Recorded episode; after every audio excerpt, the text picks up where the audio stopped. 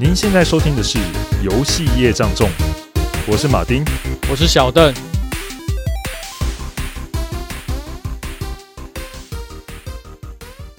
好，我们今天要来聊一家游戏公司，这间游戏公司非常的老牌，今年已经六十岁喽。哦，是哪一家游戏公司呢？这一家游戏公司啊，就叫做 Sega。Sega，对，蓝色的游戏巨人啊。哎、嗯欸，我们讲蓝色巨人是讲 IBM 的，但是这个是那个游戏业的蓝色巨人。对对对，蓝色角落。对，没错。那我们就今天大一大家一起来回顾一下 Sega 整个的发家六十年的历史吧。好，好。那 Sega 嘛，我们现在印象，你觉得它是哪一国的公司？日本啊，日本嘛，对不对？哎、欸，可是它的起源必须要从美国说起哦。啊，为什么呢？真的真的，因为老实讲说，一九在一九四零年的时候啊，其实有一组人，他们在夏威夷，美国夏威夷就成立了一间叫做 Standard Game，就标准游戏就对了。他们是要卖谁？你看一九四零年那很早诶、欸，还在打二次世界大战嘛。他卖什么？就是卖那种投币式的娱乐设备给那个美军，让他们在打仗之余还有时间去玩个游戏。啊，其其实那时候不是游戏啊，就娱乐投币式的娱乐设备了。哦。对，像像什么呢？就是呃，投钱下去会唱歌的那种机器啊。嗯，你玩一些那个老游戏或者看那个电影，就看那个美国人不是投币，然后他就会点唱片唱歌的，就像那一种。哦、那种哦，原来对对对对对对对。好，那因为我们就讲了嘛，美军在打二次大战嘛，所以他其实在各个地点都有驻军。好，所以这些那个。他们就需要说，呃，美国大兵到哪边，我们就提供在那边有个机台，在那边可以，那边可以娱乐休闲，听听歌这样子。嗯，但是这个公司其实呃没多久呢，他们就把它卖掉了。但同样的创始人呢，他们就从成立另外一间公司，叫做 Service Games。好，他们真的很爱 S 开头，对对，简称服务游戏啦。嗯，那它瞄准是什么？因为后来到这个时候，其实二次大战已经打完了，但是。美国在全世界啊，像在北约、什么德国啊那些地方，它都有驻军。然后像东边的东方，像那个日本，它有大量的那个军队，就是驻扎在日本嘛。哎，所以这个基本上来讲，他们做业务性质就差不多，就是服务谁？服务美军为主。好，嗯，那所以在一九五一年的时候呢，其实就是有两个人嘛，这个公司有两个人，就美国人，他们就跑去了日本，呃，叫做迪克史都华。然后还有跟一个叫做那个瑞李梅尔，好，嗯、然后这两个人呢，在日本成立了 Service Game Japan。那最早呢，他们就一样，就是从美国引进那种投币式的点唱机嘛。那其实，在差不多时间哦，一九五三年的时候，有另外一个美国人，好叫大卫罗森，他在日本成立了罗森企业。那是干嘛呢？他就是真的就从游，就是海外引进一些游戏机台啊，像是什么。呃，弹珠台，美国那种弹珠台，哦，或是那种吃饺子的老虎机，嗯、就读博弈性机台就对了，也进去了。那这两个公司其实会有一些关联，因为后来这个罗森嘛，他其实就把这个 Service Game 给其实就并购，而且他找了到了一个日本的那个投资人，就是给他们出资去做这些并购。所以整体来讲，在一九零年六零年呢。这个 Service Games 其实就经过重新的一个重组期，他就先解散。但是同年呢，他们就成立了一个叫日本娱乐物产跟日本机械制造，好，这些这个公司成立。那基本上他就是继承了之前 Service Games 的业务就对了。然后呢，他们在这个时候其实也开始自己制作自己的机台，所以在当年的七月的时候，他们在日本推出了。首台的日本国产的那种投币式点唱机，叫做 Sega 一千。Sega 一千，对对对，其实 Sega 就是 Service Games 的那个缩写。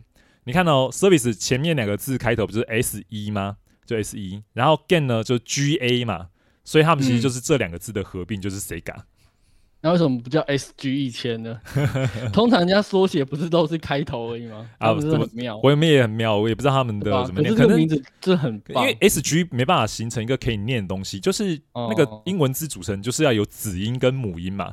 嗯啊，所以 S 一加 GA 其实是可以念的，是可以念出来的。对，嗯，对对，比较容易被人记记得啦。因为我们讲 SG 真的不是让人家很很有印象。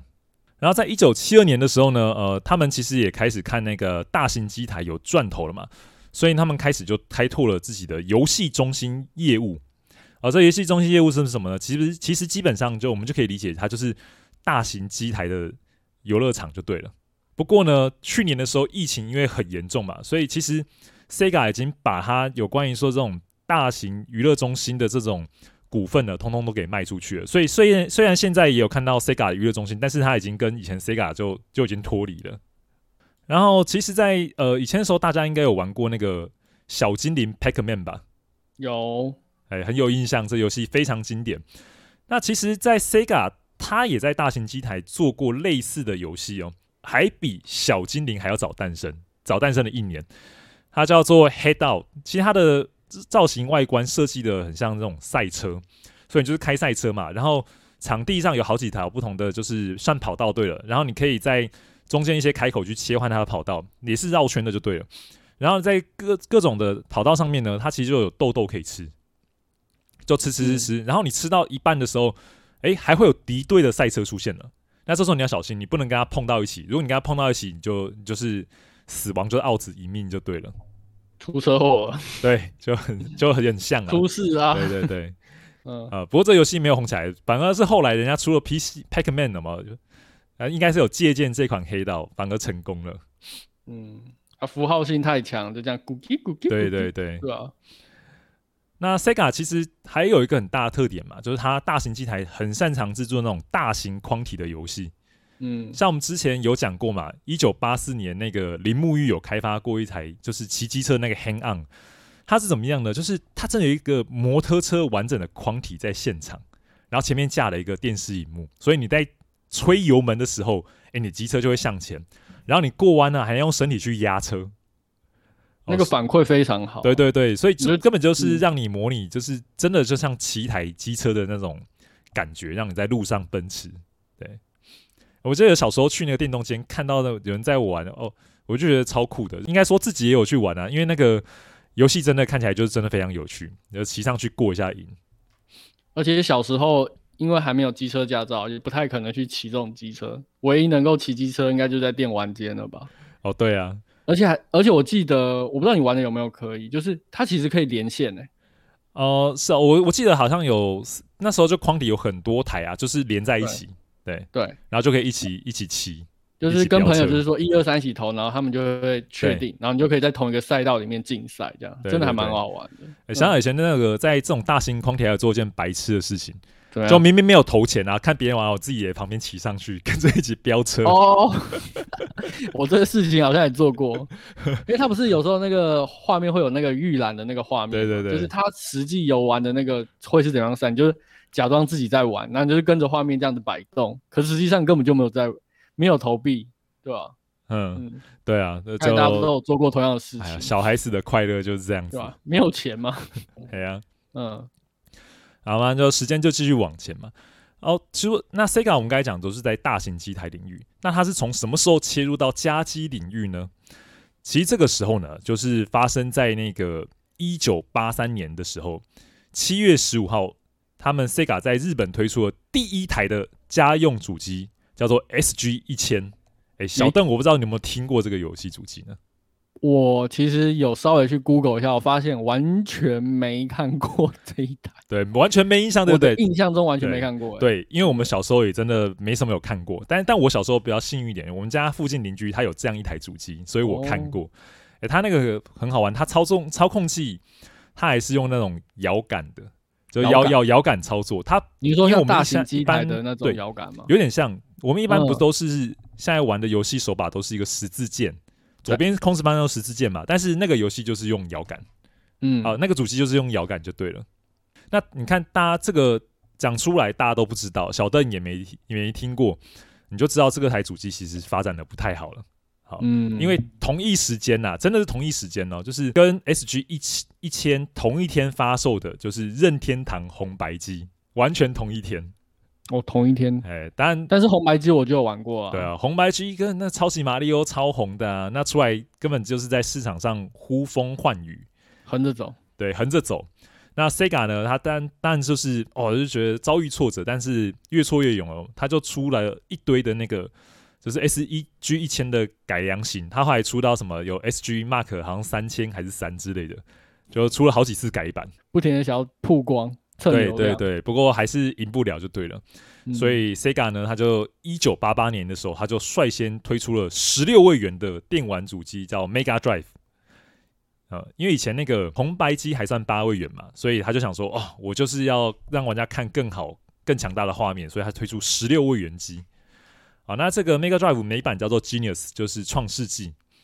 其实我们家那时候，我记得小时候印象就一台黑色主机。就摆在那边，那时候看这个就是非常酷，上面大大的一个十六 bit，在它那个主机的外壳上面。你讲这个我有印象，嘿，因为我那台它的画面真的跟红白机比起来，真的是一个大跃进，哎，对，对啊，而且上面游戏超级好玩，我就记得小时候最爱玩就是那个那个战斧，还有那个兽王战记，我觉得都超好玩的，嗯。对，然后后来还有出，诶，小时候很喜欢看那个什么卡通叫《悠悠白书》啊。那《悠悠白书》在那个这个 Mega Drive 上面，它出的格斗游戏超级好玩的。它是怎么样的格？是完全是像格斗天王那样子的格斗游戏吗？应该说它有点像多人大乱斗的格斗游戏。哦，对，然后那个灵丸集气，灵丸就是你可以还可以集气把它变很大颗，然后收回体内，然后你打一打连段的时候，再把体内这个纯储存的灵丸再放出来。嗯，在流流段的连就是连段那些流畅感都很好，而且很好玩的是，他做出那种大乱斗士的风格是怎么样？他可以四个人一起玩，最多，那真的蛮特别的。对，那他是怎么样玩呢？他不是单纯二 D，他应该说，他整个场景分成两层的场地就对了，就是分成前景跟后景，嗯、然后前景后景都是一个二 D 格斗的场景，都是、哦、都是场面对，但是他们在一起，然后你可以自己去切换。就可以跳到第一层，跟跳到第二层，换赛道的感觉。对对，换换道就跟人家打这样子。诶，这样真的蛮特别。即便到现在，这样子类型的格斗游戏好像也……我记得就只有这个 Sega 上面有出过，而且超级好玩。嗯，比应该是我玩过《幽游白书》改编最好玩的游戏，就这一款了。居然评价这么高啊！真的啊，到现在为止，我还是觉得这款是最好玩的。嗯，好。啊，这个想到你看，我讲了这么多，就知道这个游戏主机带给我其实是满满的回忆跟欢乐。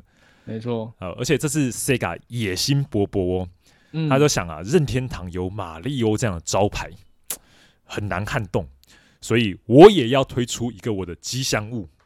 后来这个吉祥物就是大家所熟知的这个音速小子。而且凭借当时他们那个 Mega Drive，它那种高流畅的画面处理跟更新频率啊，所以那种高速度感可以完全的呈现。而且索尼克的那个外观，我觉得非常的帅气，然后看到的时候就觉得哇，很很喜欢。所以基本上这个索尼克一推出市场就大受欢迎，而且受到全世界的欢迎。啊，索尼克啊，音速小子，索尼克，音速小子就是蓝色刺猬。那其实后来呢，任天堂他也推出了他的超任，哎，比这个 Sega Mega Drive 还晚。不过因为任天堂本身在红白机时代就累积了一个很深厚基础了，所以在亚洲这边呢，其实 ND 卖的就是 Mega Drive 卖的其实没有超任好，只要超任还是比 Mega Drive 卖的好非常多。不过到北美呢，基本上这两个打了平手，都是卖了三千万台左右。嗯。对，而且有有些时候，ND 甚至还销售还略高于任天堂。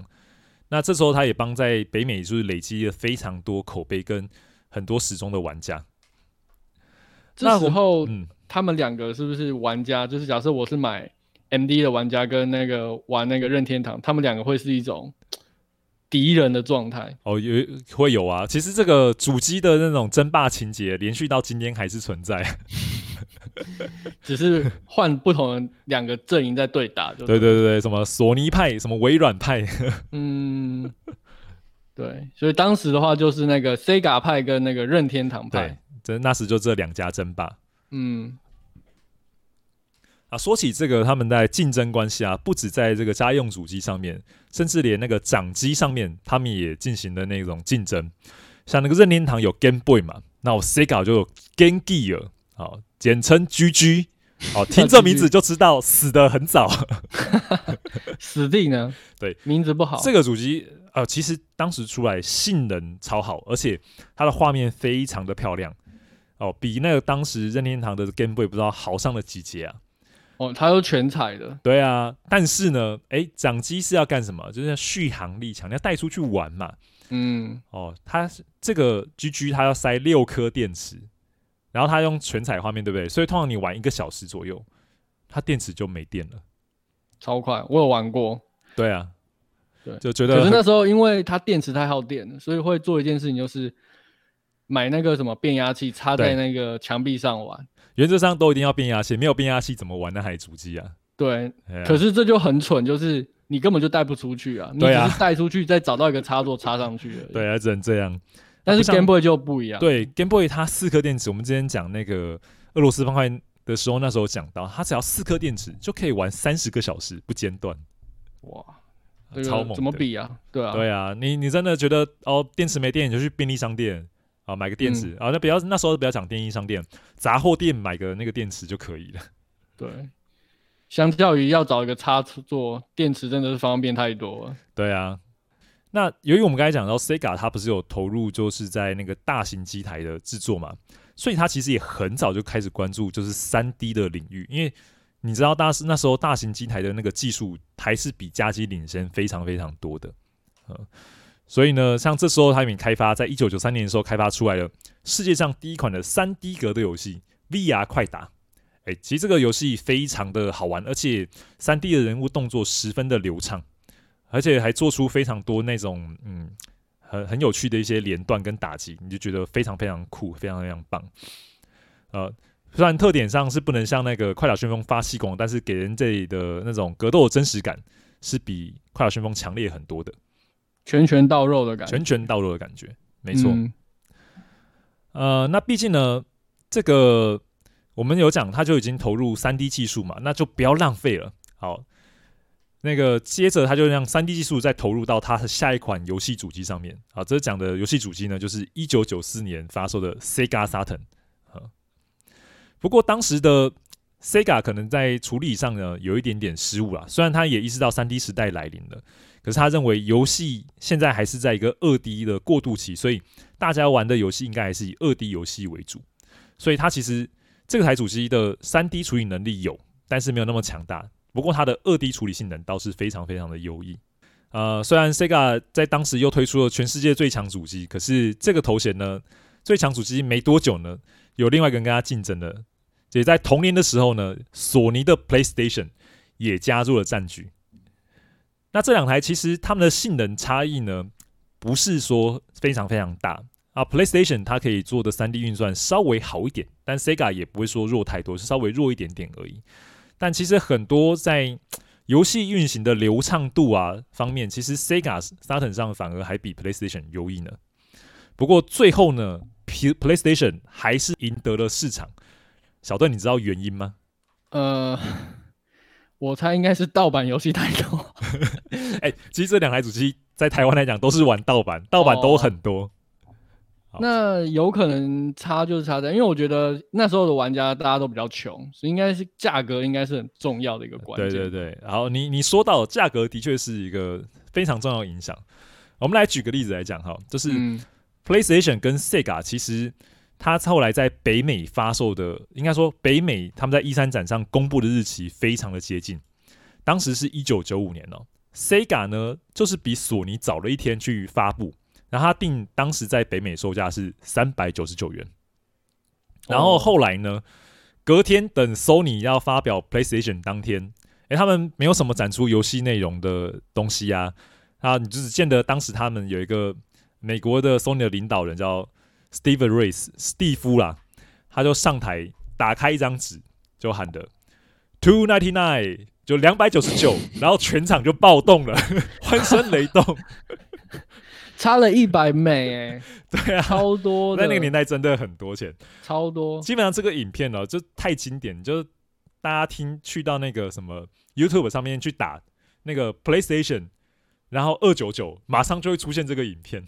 哦，是哦，对，我晚一点一定要来看一下。这才是太成功的一个商业操作。对对对，基本上你就知道哦，所有大厂后来也都倒向了 Sony。虽然呐、啊，Sega 后来看到这些消息之后，也有调整售价，不过呢，嗯、就真的完完全全被按在地上摩擦了。那个镁光灯已经打在那个索尼的头上了，你抢也抢不过去了。对啊，虽然很可惜，不过 Saturn 上面还是出了非常多好好玩有趣的游戏，像以前玩什么樱花大战呐、啊，我们之前讲到同级生，哎、欸，在这个 Saturn 上也有出，像 VR 快打、火爆形式等，啊，这也是当时我小时候玩的非常喜爱的游戏。嗯，像冒险王也是我接触 Saturn 上面玩过，我觉得最好玩的游戏啊。啊那当然，当时台湾我觉得游戏。那个店里面最红的应该就是《格斗天王》系列哦，那时候也是在那个沙城上面玩的，嗯、我觉得运行速度感觉比 PlayStation 好哎。对，因为它有那个要有可以插加速卡嘛，所以它的流畅跟读取都比 PlayStation 好。嗯、对，因为我那时候跟朋友他们玩那个沙尘，都是玩《格斗天王》，基本上还是会选择沙腾来玩。嗯、我记得那时候有跨平台，对，两个平台，但是大家最后还是选择沙腾，因为沙腾的效能好像在那时候啦。好像比 PlayStation 执行某些游戏还是好。对对对，游戏、嗯、这格斗天王方面真的是那个 Saturn 上面跑的比较优异。嗯，好了，所以 Sega 你看这一次他又输掉了这场战争，不过他并没有放弃哦，在一九九八年的时候就推出了传说中的 Dreamcast。哎，我必须说这是台好主机。没错，这绝对是台好主机，因为看到就觉得又漂亮又美观，画面又游戏内容画面又好，对但是我完全没碰过。哎、欸，他游戏别人玩，他游戏都很经典的，你居然没有碰过？我真的没有碰过啊！就是每次去就看别人，我的同学，我去同学家嘛，那那游戏的画面真的是，因为我看到真的觉得为之惊呼哎、欸。嗯。那游戏画面真的是非常非常，在当时来讲非常非常漂亮。应该说那时候最厉害的主机了吧？对，跑在时代最前面嘛。对，而且它那个手把的造型永远忘不了啊！就是我每次都会提到，就是它居然的记忆卡居然可以有荧幕。对，那也还可以，机卡还拔可以拔下来玩小游戏。我也提过，就是它那有点鸡肋，有没有？食之无味，弃之可惜啊！我那时候就很羡慕啊，可是听你这样讲。听你讲以后就觉得，哎、欸，好像也还好。啊，对啊，对，哇，像上面我整体来说，这台主机是我当时一台梦梦想拿到的主机啊。可是因为价格啊太贵，因为那到了那个 Dreamcast 的时代，我记得台湾有盗版游戏的那个推出的就没有那么快了。对，对，游戏游戏片售价是比较贵，但是它正版来讲，比现在来讲比起来还是便宜很多。因为像当时他推台湾版的游戏买正版嘛，嗯、呃。一般一片大概台币八百多块。哦，哦，你现在现在现在现在的游戏都卖什么一七九零，有够贵的。哦，对对对，现在现在所有的游戏都一起涨价，涨两三倍都有。对对啊，像那个时候我最喜欢玩的就是《疯狂计程车》，还有那个《力量之石》Power Stone，嗯，款款经典都很好玩。然后还有一个是当时看到那个《音速小子大冒险》。哦，第一次音速小子就是那种全三 D 化了，哦，那个速度感啊，呈现那种场景的运镜转换呐，你就觉得哇，真的好漂亮！这就是原来这就是三 D 的那种音速小子的样子，就觉那时候就觉得哦，三 D 音速小子超级好玩。然后另外呢，Sega 这时候也是拼了啦，它还有一个超级大的制作，由同样我们提到的铃木裕这位名制作人领军，那就是大名鼎鼎的。沙漠啦，虽然前阵子那个三代评价蛮糟的，大家都说什么恐恐怖谷的理论，就在讨论这游戏。对 啊，那个真的是时代眼泪。可是呢，在这个 Dreamcast 时代，这个游戏概念是非常非常新颖的。而、啊、要怎么说呢？哦，其实沙漠它是一个呃，其实是一个划时代的一个概念游戏。它玩起来要对比呢，就是跟今天的 GTA 有点像。它就是游戏内塑造一个世界哦，然后里面有各种不同的居民啊，然后道路，然后这些居民他每天都有自己的那种行事历安排，他们要去做什么，他们都有就是自己的脚本跟路径就对了。所以你在里面就觉得哦，玩起来就很多自很自由，很多事情可以做。那像你去什么呃杂货店啊，你还可以在里面买一些零食啊，然后买玩那个什么转蛋来玩，然后到那个。街机厅之后，你居然还可以去玩像是什么 hand down 我们讲的摩托车游戏，或者是说，诶、欸，还有什么太空哈利，好，这样的 Sega 经典游戏可以在里面玩到。嗯、不过呢，这个游戏啊也真是蛮可惜的，就是说这么早出来这个这么有趣的一个概念哈，给玩家带来了无比的震撼。可惜啊，这个 DC 大家也知道卖不太好，所以这个系列很快宣告，他原本那时候还要做好几张，可能出个十几二十张，但是整整后来在 DC 上面只出了两张而已，有点可惜。两张的概念是两两片游戏，就是两片，就两代就对了，沙漠一跟沙漠二。嗯，对对对，然后他过了十几二十年才出了沙漠三嘛。哦，对啊。那 DC 还有一个很大的特点哦，就是它是第一台搭载那种可上网功能的电玩主机。不过很可惜啊，在台湾买的时候，这个数据机是被拔掉的，因为当时台湾还没有这个功能。当时台湾网络也不够普及啊。对啊。然后，两千年的时候呢，这个时候说 Sega 还推出了多人线上游戏《梦幻之星 Online》，这可就是世界上第一款在主机上运行的 Online 游戏。哇，Sega 真的蛮厉害，推出这么多第一。对啊，因为他们那时候很有企图心，跟那种要去争霸跟竞争。那虽然说这次 Sega 已经很努力了，但是后来呢，PlayStation Two 一出的时候，马上。马上哦，就是那个 DC 的销售就整个降下来了。那加上之前开发那个沙漠空前盛大的一个游戏嘛，其实花费了公司非常大的一个巨额的资金。原本这个系列就像我们刚才讲的，要出很多代，但是真的就是只出了两代，然后 DC 就宣告停产了。那停产怎么办呢？Sega 它就转为了第三方的软体开发商，什么意思？就是以后。我不再跟你们争霸这个主机业务了，那跟我无关。好，我就专门你出主机，我就跟你在上面出我们 Sega 的游戏就好了，专门做软体开发商就对了。那我们通常呢，我们在找资料的时候啊，去查 Sega 有关的故事，就是到二零零一年这一年就结束了。嗯，因为其实后面主机之战就退居幕后，接下来的 Sega 感觉就转型到另外一个时空了。啊、呃，对啊。后来其实 Sega，你看现在它有这个空白的二十年嘛，啊、呃，大家不知道什么事情，我们来跟大家补上一下哈。不过后面故事就不像前面这么精彩了。怎么说呢？好，那我们继续看下去啊。就是 Sega 当在当年其实宣告要成为专门的软体开发商的时候。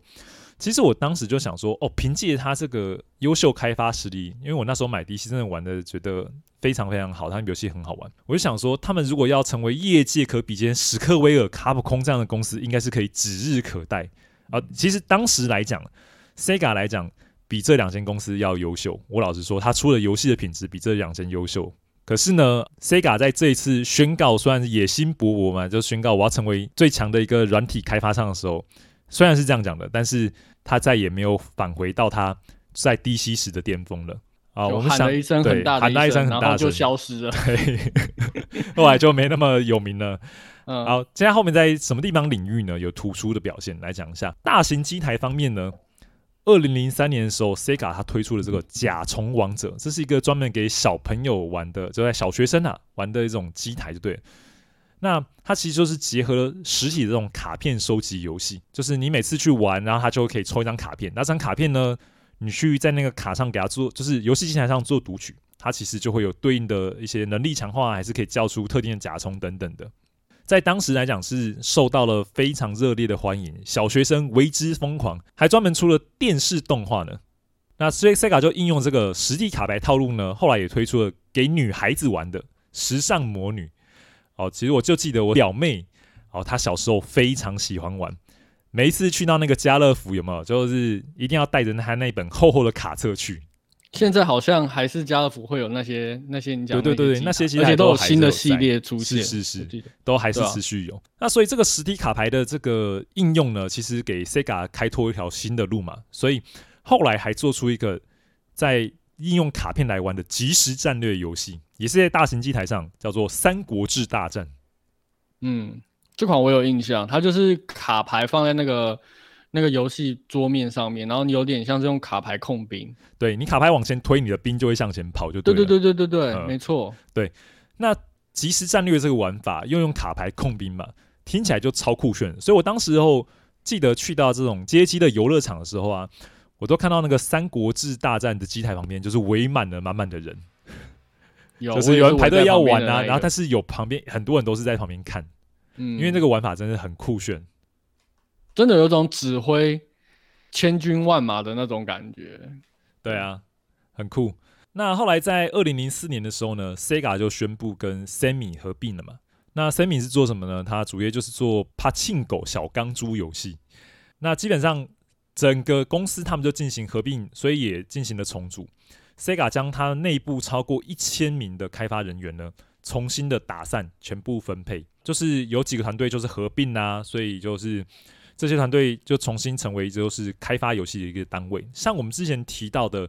人中之龙系列嘛，它其实就是当时呃那个是谁？明月碾阳嘛，他领导的团队其实就是有两个不同的团队所结合的。嗯，就是在这个时期吗？对，都在这个时期。不过呢，就 Sammy 就是入主 Sega 之后呢，其实就是引发了 Sega 的一波的离职潮啦。像著名制作人哦，他其实在合并之前他就已经离职了啦。在二零零三年的十月的时候，水口哲也就离开了。像我们刚才讲到 Sonic 嘛，Sonic 之父是中玉司，他其实也没多久，就过了几年之后呢，他也宣布离开了任职超过二十年的 Sega，所以就是这些核心的这种开发制作人也都是相继的出走了。这样感觉好像 Sega 怎么越来越惨呢？对，所以你就你就看这个时候他在加机系统上啊，好像就只有出人龙系列，嗯，你对其他游戏的印象就是比较少了。对啊，我这这段时间我真的注意到 Sega 的游戏只有人龙系列。对啊，虽然有一些老牌游戏也是有继续出了，嗯、呃，像这个时候 Sega 其实也很特别哦，就开始往外扩展业务，就并购一些公司。只是它并购的方向跟我们大家想的不太一样，就想说 Sega 他做这个，他居然就并那种专门开发电脑策略游戏的开发商，而且并购还不少间呢，都是欧美的，好特别哦。对，为什么会这样子呢？我也不知道，大家可能想拓展产品线吧。像我们熟熟知什么全军全军破敌这个 Total War 系列，就那个什么 Creative Assembly，嘿，他把它收购进来了，嘿，现在也是 Sega 旗下。然后像这阵子不是开发了那个世纪帝国四代的那个 Relic 嘛，一机娱乐嘛，它其实 Sega 也之前也是就把它已经并入到里面去了。哇，那他们还是挖到一个金鸡母了。也没有，其实这些游戏策略游戏虽然有玩家有市场，但是它其实呃相比来讲卖出没有那么多，大概通常就是一套卖大概就是卖一百万套左右了，PC 市场嘛，嗯，嗯，然后还有呃就是比较著名的 Endless 系列，像那个千军万法、Endless Space、Endless Legend 的呀，呃 Amplitude 哦，这间游戏公司我觉得美术超强大的，每游戏都超漂亮，啊、对。他很擅长出那种四叉游戏，对，最近那个很红的那个 Human Kind 哦，Human Kind 也是，对对对，对，也是他们家出的，没错，然后还让那个 那个什么 Elon Musk 讲的那个一首诗。Human Kind 的那个煮豆燃豆萁那个，那是哦，可是那个跟游戏没关系吧？有啊，他说全人类吧？他那就是他玩的那个 Human Kind，他的那个心心得。他是玩 Human Kind 的心得吗？对啊，对啊，是吗？他不是意有所指其他事情吗？哦，没有没有，那可能有，但是他开头就写 Human Kind，他那 Human Kind，我觉得哦，好吧，你要这么可是那时候刚好就是 Human Kind 刚出的时候啊，所以我觉得有可能。好吧，他就在讲煮豆燃豆那个什么七步成诗，七步成诗啊，对对对对。好，我觉得这怎么没有关系？因为他是这礼拜说的，他真的就是这礼拜说的。没有，对对对对对，啊。好了，那大概就是 Sega 就这样嘛。那我们刚才讲到了 Sega，其实感觉上对老玩家而言，好像总觉得少了些什么。像我们期待的一些经典的 IP 啊，以前让我们回味无穷的，像是什么 VR 快打哦，已经好几年没有推出续作，嗯、就是一直那个五代改版，可是也改版了这几年也没有什么新的一些消息。就很期待有新作这样子，然后像那个《音速小子》系列，三 D 的《音速小子》，其实在 DC 的时候就是达到高峰了。嗯、后来的数款作品，我老实说，其实你说要能够跟 DC 那时候水准比拼的，真的不多。对，像马里奥系列，其实后来也不不断的推出新的三 D 游戏系列，每一代其实都有一些新的玩意出来。不过《音速小子》感觉相对之下就。好像陷入了一个瓶颈的感觉。对，艺术小子真的暗淡的不少。对，这必须讲啊，就二零零六年他们首次发表他们那个就是那个 Sonic Hedgehog，就是三 D 的索尼克的时候，bug 异常的多。嗯，然后游玩品质跟体验就是非常差，就对了。所以这块的游戏的评价超级超级弱。我记得我以前也有玩，但是玩到遇到一些 bug 或是那种很不好的体验，我马上就弃坑了。哦，就是会让你直接弃坑的体验，真的不好。对啊，像音速小子，我印象最深刻就是它那个移动速度很快嘛。对啊，对，可是移动速度很快，其实如果要发展到其他的游戏性，在三 D 游戏上面，是不是会有它的一些？极限呢、啊，或者是反而是造成它的缺点，在三 D 游戏上面。呃、的确，我们必须说，就是音速小子它的后来，其实它都朝向就是一直朝向速速度感来来那个调整，所以它的速度感的体验上，哎、嗯欸，它多了一些模式，玩起来是真的感受更好、更好玩的。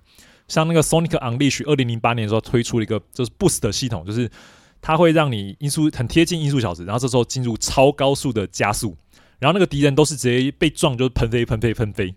然后这时候玩什么？就是玩家玩那个整个向前奔驰的快感，然后怎么用你的那个反应啊，去让你闪避障碍物，这样子有点像跑酷游戏。嗯，嗯，嗯，那个畅快感体验真的是酣畅淋漓，很爽，很爽。嗯，可是相对来讲，音速老师一直往速度感上面发展，就发现它结合什么玩法都没有用，因为速度感它讲究就是玩家的一个操作反应。可是你要让玩家学习新的操作，或者是说新的机制加进去，它需要玩家的去学习跟动脑去想怎么用。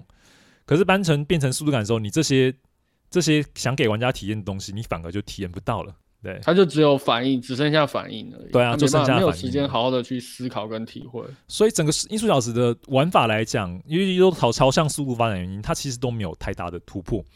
那其实他们也不是说没有经过尝试啊，就是想他们想说。索尼克游戏嘛，我们也把它融合一些其他游戏的一些玩法，像我们刚讲的《Unleashed》嘛，它其实有两个模式，一个是狼人索尼克模式，就是索尼克在里面可以变狼人就对了，跟音速小子的一般模式，音速小子一般模式就是我们讲的那种呃速度感的关卡，那狼人模式呢，它玩什么？就是那种那动作轻通关游戏，就是基本上你就是拼命打怪、乱斗打怪就对了。但是这个乱斗打怪的这个体验呢，没有让玩家感觉很良好。好，大家觉得为什么要做这样无聊的关卡，不让我玩那个奔驰速度的索尼克就好了呢？对，所以那个这 Sonic Unleashed 这个好坏的评价其实就是参半。有些人觉得很好玩，有些人觉得就是很愤。应该说玩家的期待没有得到满足吧？他们可能想从速度上面获得一些新的变化，但是。